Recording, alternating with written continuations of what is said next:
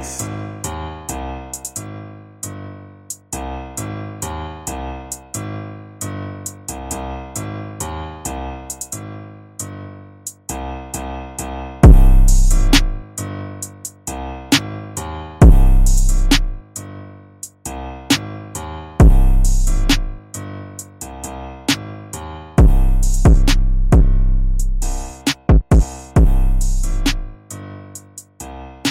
Salve, salve galerinha, muito boa tarde para quem tá ouvindo de tarde, boa noite para quem tá ouvindo de noite e bom dia para quem tá ouvindo de manhã, né? Eu sou o Luigi, aqui comigo tá a Elisa. Boa tarde, bom dia, boa noite. Hoje a gente tá aqui no segundo episódio do Puxa Teu Misa Podcast para bater um papo com vocês, fazer umas referências, conversar sobre algumas coisas da cozinha. Interajam com nós no Instagram, fazendo perguntas, mandando tema pra gente falar aqui no podcast, é, pra gente abordar. A gente quer manter um papo legal, Leve. leve, descontraído, sem, sem muita coisa chata, sem enrolação. Tentar ao máximo agradar vocês aí pra não ficar uma coisa cansativa também. O que, que tu acha sobre o mercado atual assim da cidade? O que, que chama atenção na cidade de Pelotas na gastronomia? Eu acho que por ser uma cidade muito rica, parte gastronômica, eu acho que a gente tem muita cultura aqui na nossa cidade. Então, tanto que tem vários tipos de restaurantes com uma gastronomia elevada e diferente. Né? A gente consegue encontrar comida mexicana, a gente encontra comida tailandesa, chinesa, japonesa. Então a cidade tem esse, esse polo gastronômico muito completo, muito rico. sobre as oportunidades, assim, tipo, eu, eu vou te dizer, eu, eu acredito que a cidade tenha bastante é, variedade de gastronomia. Eu acredito que realmente tem gastronomia de todo mundo praticamente aqui. Eu acho que algumas são mais valorizadas que as outras, umas funcionam bem, outras nem tanto. Não sei porquê, porque era pra funcionar, era pra Eu acho que falta incentivo para os donos de restaurantes. Poderia ter assim um, um encontro, assim, um, um festival, alguma coisa assim, só dos restaurantes aqui da cidade, assim, até para todo mundo poder conhecer, né? E de quem tu acha que tinha que vir esse incentivo? Eu acho que poderia ter uma união assim desses donos de restaurantes, dos representantes, para que isso viesse a acontecer. Chamar o público do restaurante X para o restaurante Y para conhecer toda essa parte, assim, todo, todo esse, esse milhar que tem aqui na No cidade. caso, tu diz um dono ajudar o outro. Isso. É, Ao invés de ter essa parte de, de não pensar só na concorrência, né? Só que puxar mais para esse lado. Né? É, eu acho, eu acho uma ideia boa, sabe? O problema de Pelotas é que tem, tem muito essa parte da competição. Eu acho que tinha que acabar isso. É Eu acho que nesse mercado da gastronomia, como a gente falou no primeiro episódio, é, tem espaço para todo mundo. Por quê? Porque as pessoas nunca vão deixar de comer. As pessoas nunca vão deixar de querer ir no restaurante e deixar de querer pedir comida em casa. Elas sempre vão experimentar coisas novas. Então eu acho que tem espaço para todo mundo. Se rolasse uma ajuda entre todos, seria bem mais fácil, né? Com certeza, até o que está acontecendo bastante aqui na, nessa, na nossa cidade, essa estrutura que vem acontecendo de vários restaurantes terem, vamos supor, um, um container, ter um espaço assim, que consegue juntar várias gastronomias em um único espaço. Um, em outras cidades maiores, assim, tipo food park, assim que se chama. Sim, que nem estão fazendo lá no, no, no Parque Una, por exemplo. Que Exatamente. nem vai rolar lá no Quartier também, né? Isso, aquele da Juscelino também. Então, a- eu- o que isso vai acrescentar, acho que pra gastronomia vai ser muito, muito foda, assim, porque vai ter essa união. Então, vai gente mais nova, vai, vai querer o pessoal levar os pais, claro, quando passar essa função toda da pandemia. né? Mas também tem essa parte de que os restaurantes estão muito bem organizados para poder receber o pessoal, né? É, é verdade. Eu acho que, no caso, com esse, com esse novo segmento que a gastronomia vem tendo aí de não food trucks, mas esses containers de comida aí, que, lugares fixos, uma praça, um parque. Até né? mesmo posto de gasolina É, esses tá postos de gasolina que agora tem muitos restaurantes acoplados. Eu acho que é bem legal assim, porque cria bastante oportunidade na cidade, sabe? Quanto mais restaurante, mais vaga tem, mais emprego tem, mais variedade tem para nós consumidores conhecermos. Eu acho que é uma, uma boa iniciativa, digamos, né? Esse, esse negócio assim. Não, e é legal que eles estão, estão bem distribuídos assim na cidade, né? Não tá sendo só uma coisa central, tanto que pro bairro novo já tem a ideia, já existe um plano. Então não é importante também ressaltar que eles não estão só na parte central ali para justamente eu acho que para não existir essa essa função de ah, é no centro, de repente é para um outro poder aquisitivo, né? Então que isso fique pra, claro para as pessoas que vai ser muito bom para todos, todos terão acesso, até porque É, esse tipo de coisa não tem E eu acho que entra- já tem pagamento, né? tá? já tem umas quatro na cidade, eu acho, né? Tem, tem o do Parque Una, vai ter o do Quartier, tem Hum. esse da Juscelino e tem um lá na Colina do Sol, se eu não me engano, na Marcílio Dias, É, que também tem esse conjunto de containers aí com comida. é, não, isso é massa. E é. Isso, e vão ser refeições, acredito que não seja tão caro. Porque eu acho que é mais puxado para um comida de rua. É, exatamente. outro e é, é uma ideia legal. legal, uma ideia legal de comer na rua, comer com as mãos, uma comida rápida, um ambiente aberto. é, Eu acho que vai ser uma ideia bem legal. Essas ideias. Inclusive já tem várias funcionando, né? É, Já, ali na tá. Juscelino, ali no, no Parque Una também já tem alguns funcionando.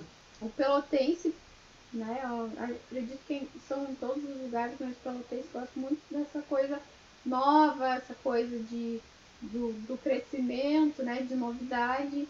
Então, cabe assim, a ir acompanhando o, o processo, né? Essa questão toda de. E cuidar para não perder a tua identidade, né? É, Esses dias até um amigo meu, ele falou assim, bah, cara, mas aqui em Pelotas só tem hamburgueria, só tem hamburgueria, só tem hamburgueria. Eu fiquei, cara, mas eu acho isso legal, porque quanto mais hamburgueria tiver, mais tipos de hambúrguer eu vou experimentar, mais modos de fazer eu vou conhecer, eu, eu, eu vou ver novidade, eu vou ver a criatividade. Exatamente. né? Marcas. assim, Então eu também. acho legal ter bastante hamburgueria. Eu não acho que é uma coisa, ah, é moda, é moda. Não, cara, eu acho que é legal, sabe? Porque a galera vai. Cada um vem com uma ideia, cada um cria um hambúrguer, modifica um hambúrguer, né? Como eu, eu gosto de dizer que nada se cria, tudo se modifica. Então eu acho que cada um vai aparecer com uma ideia, cada um vai trazer um, um, um, uma- um tipo de afetividade, um tipo de gastronomia, essência. Eu, então eu acho bem legal essa ideia de tá surgindo várias coisas, várias coisas. Eu acho Eu acho um ponto positivo. interessante pra gastronomia, né? É, um ponto e positivo. Porque também tu pode provar vários, assim, e até escolher teu E preferido. a gente gosta de provar vários, né? É, é o plano, né? Eu queria também comentar um pouco sobre o negócio de, da carreira, assim, sabe? De início de carreira na cozinha. Porque rola um, uma febre de uns 3, 2 anos pra cá, rola uma febre de gastronomia. De todo mundo querer fazer gastronomia, todo mundo querer ser cozinheiro. Muita gente, na verdade, não sabe o que é ser cozinheiro, né? Muita, muita gente, eu mesmo trabalhando na cozinha já faz um bom tempo, eu já eu vi muita gente querer entrar na cozinha porque acha que é aquele glamour. É um assunto clichê? É um assunto clichê, mas é uma verdade, sabe? E a galera entra na cozinha achando que é, é glamour, que, que vai. Só ali a finalização dos pratos, ali, só a É isso, aparece, vai, vai, né? vai, vai ser Masterchef, sabe? Vai, vai cozinhar coisa bonita, vai fazer pratos bonitos, vai mexer com, com Usar a matéria-prima mais foda. É, alimentos caros, com coisa que a gente vê na TV e não é assim, né? A gente trabalhando na cozinha, a gente sabe bem que não é assim. Quem tá escutando e trabalha na cozinha sabe muito bem que não é assim, que não é esse glamour. Tem a hora de limpar a chapa. Até ontem tava conversando com, com um amigo meu e ele falou: a galera quer toda fazer hambúrguer, mas limpar a chapa ninguém quer, sabe? A, a galera quer toda mandar o pratinho, tocar a sineta ali na, na boqueta da, da, da cozinha, todo mundo quer tocar a sineta e mandar pro garçom, ah, na mesa 12. Mas na hora de limpar o chão, na hora de limpar o fogão, não é, é ruim. Inclusive, eu, eu, tive, eu acho que eu já te contei, mas eu vou te contar de novo. Eu tive um caso no restaurante que eu trabalhei, que foi uma, uma, uma menina trabalhar lá com nós, fazer um estágio. E no primeiro dia de teste da menina, ela tinha que fazer picles de cebola. E ela foi fazer o picles de cebola, que eu dei essa função para ela, porque era o que tinha para ela fazer no momento, né? Alguém ia ter que fazer. Se ela não fizesse, eu ia ter que fazer. Alguns dos guris que trabalhavam comigo ia ter que fazer. E ela foi cortar os 7, 8 quilos de cebola, ou 9, 10 talvez. E ela cortou e no outro dia ela não apareceu, ela não voltou. E eu acho que achou pesado, achou que a cozinha ia ser. Saiu da faculdade, vai chegar na cozinha e vai fazer comida. E não é bem assim, né? Restaurante tem todo uma, uma, um protocolo a ser seguido, tem todo um pré-preparo, tem um mise place, tem funções, cada um tem sua praça. Não é simplesmente, ah, vou chegar hoje no primeiro dia e já vou fazer meu prato, já vou fazer alguma coisa. E às vezes a galera não entende isso, às vezes a galera quer chegar e cozinhar. E não imagina que alguém tem que cortar a cebola, alguém tem que descascar a batata. É, mas hoje em dia até que rola essa, essa parte uh, das pessoas falarem, cara, é, é um do, dos trampos mais cansativos que tem, ele não é muito valorizado, o salário não é tão maravilhoso, a tua carga horária é pesada. Né? Então, é prestar atenção nisso aí, claro, todas as profissões têm seus prós e seus contras, porém a cozinha, né, é aquela coisa de às vezes tá muito calor, tá muito frio, tu vai ter que estar tá lá rendendo e vai ter essa parte da cebola, da batata, da, do, do pão, né? Então é, tem que gostar, né? Muito, muito amor Uh, depois de um tempo trabalhado, tu vais descobrir é, qual parte tu gostas mais. Mas enfim, essa parte é, toda vai ter, né? Tem toda aquela parte também do. do teus amigos vão estar tá trabalhando, teus amigos vão estar tá curtindo, tu vai estar tá trabalhando. É, esse é, é tem, né? tem uma festa da família, tu vai estar trabalhando. Então, tu vai chegar tri depois. É, né? final de semana, tu tá trabalhando, é feriado, tu tá trabalhando. Enquanto todo mundo tá curtindo, tu tá trabalhando para os outros curtirem, né? E eu acho que isso é uma das coisas que mais pesa na cozinha. Carga horária e os dias trabalhados. E, e, o salário também, né? Porque a gente não é muito valorizado, não. Então eu acredito que isso é uma coisa que a pessoa tem que analisar muito bem antes de entrar. Eu, eu cozinho bem. Isso é uma das coisas que menos importa às vezes na cozinha. Ah, gostar de cozinhar, gostar de, de é, cozinhar bem. Claro que tem que cozinhar bem mas isso tu adquire com a experiência, com o tempo. Mas o principal é tu amar muito a cozinha e estar tá disposto a largar as coisas por ela, a, a deixar de ter uma vida normal para ter uma vida de cozinheiro, porque é diferente, é bem diferente, né? A ideia é que a gastronomia seja uma profissão valorizada. Porque né? exige muito da gente, né? Exige muito, exige demais então que seja principalmente valorizada, to, uh, o salário seja relacionado a, a propício, né, para o que tu está executando. E mais para frente a gente todos tenhamos uma coisa completa, né? Que, que seja uma profissão em que tenha procura das pessoas e que não seja aquela coisa de desistência, né? Tem gente que desiste na faculdade. É verdade. Ou no primeiro emprego. Como surgiu o teu amor pela cozinha? Porque eu, eu fico pensando assim, às vezes, como, da onde surgiu o meu amor pela cozinha, sabe? Onde surgiu o teu? Às vezes é uma aquela essência que a gente tem que a gente não, não se dá conta, né? O meu foi pelo meu pai não estava em casa para fazer o almoço, então no turno da noite ele fazia a janta, que teria que ficar pro almoço. Desde pequena eu e meu irmão nós tínhamos que nos virar, né? Então. Então tu sendo a mulher da família sempre cai pra ti esse negócio, né? Tem esse é, estigma, é, tem, né? né? Da tem, cozinha. Tem não, tu é mulher, tu faz a comida, né? É, mas desde o início eu sempre me interessei, até para ajudar também, era na cozinha, ele ficava lavando a louça e ficava espiando, vendo o que, que ele estava fazendo, né? Então era, pai, por que, que, que tem que fritar cebola? É, isso eu lembro desde pequena, assim, né? Com, com quantos anos tem essa, essa lembrança, essa ah, memória? Eu acredito que uns 8, 10 anos Nossa. eu acho que eu já tava na, na volta. Muito ali, nova, né? né? Muito nova. Então, fome não, a gente não podia passar, né? Então também não ia viver de, de bolacha. Tu sabe, eu não tenho essa lembrança, sabe? De, Vai, eu de quando eu fome. era pequeno, eu tá na volta da cozinha. Eu, eu era pequeno, eu queria estar na rua, eu queria estar andando de bicicleta, jogando bolinha de gude. Eu não tenho esse negócio de Na- sempre na volta dos alimentos, tanto que eu tenho vontade de fazer nutrição tu fez gastronomia, né? e eu fiz gastronomia na federal e fiz o curso técnico de agroindústria no KVG, que era junto com o ensino médio. Então era uma coisa bem puxada, assim, e ali também, sempre na volta dos alimentos, lá no, no Tu sabe técnico. que eu, eu pequeno não, não tinha essa lembrança aí que tu tem, essa coisa legal, sabe? De ah, eh, ver alguém cozinhar e querer cozinhar e, e também um pouco porque tinha que cozinhar, né? Não tinha outra escolha. É, Mas eu. Homens, adolescentes, assim, eles querem ser jogador de futebol, né? E comigo não era diferente. Eu queria ser jogador de futebol. Eu queria ser boleirão lá, né? Era, futebol pra mim era o dia inteiro, não tinha horário. E então eu. Teve uma época na minha vida que eu me obriguei a, a- Minha mãe me obrigou, na verdade, a fazer alguma coisa e foi pro lado da panificação. Então, bem novo, eu entrei pro lado da panificação e da confeitaria e eu, eu fiz cursos e tal. E eu comecei a trabalhar nessa área. Sem querer, sem gostar, sem, sem esse amor. E aquilo foi me, me cativando, sabe? Porque eu, eu comecei a, a conquistar as coisas por causa daquilo. Eu comecei a comprar o que eu queria por causa daquilo. E aquilo começou a ganhar minha atenção, a ganhar o meu tempo mais ainda.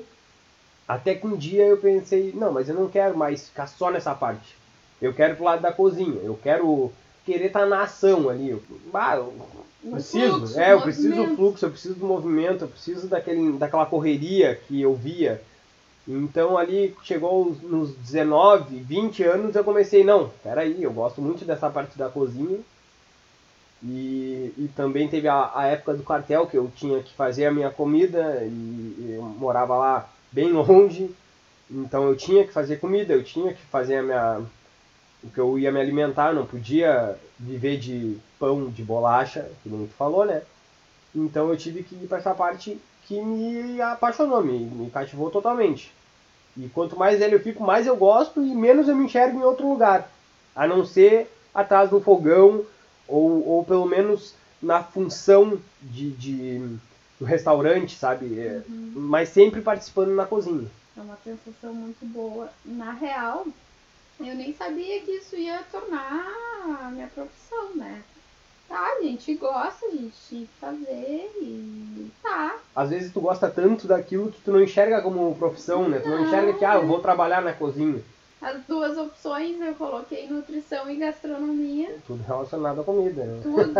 e eu recém tinha saído do curso técnico, então eu entrei na faculdade e a ficha caiu. Então tá, então é isso que eu vou fazer ah, por mim. Uma experiência legal, eu trabalhei em lugares legais, né? Bastante trabalho, É uma cada coisa vez mais. muito.